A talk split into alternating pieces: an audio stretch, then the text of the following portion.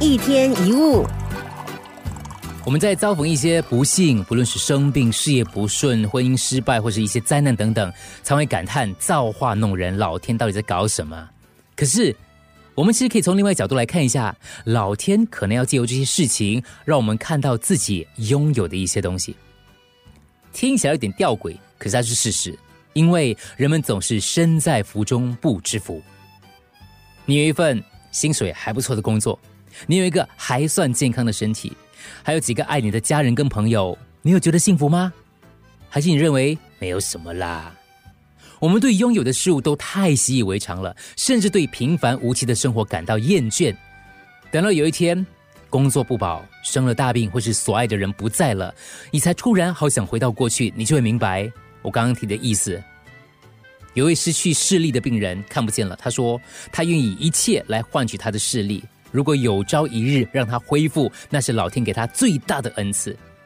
有一个怀孕五个月的妈妈，冒着患癌的风险，打算生下孩子。在生命危急的时候，她祷告着，她说：“我不再要求什么，只求让孩子能够活下去。”有一位因为车祸而全身瘫痪的病人，几年来连动都无法动。可是他后来慢慢的伸起手来，跟大家挥挥手，周围的人都高兴的全部都哭了。手能动，看得见，生孩子，这不是很理所当然的事吗？可是你知道吗？在我们周围有多少人最大的心愿，只不过是求老天让他们有一天能够看得见或站起来，甚至有的人甚至能够多活几天就很感激。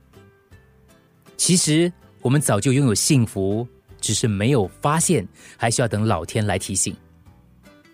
俄国文豪杜斯妥耶夫斯基说过：“人类的不幸就在于不知道自己是何等的幸福。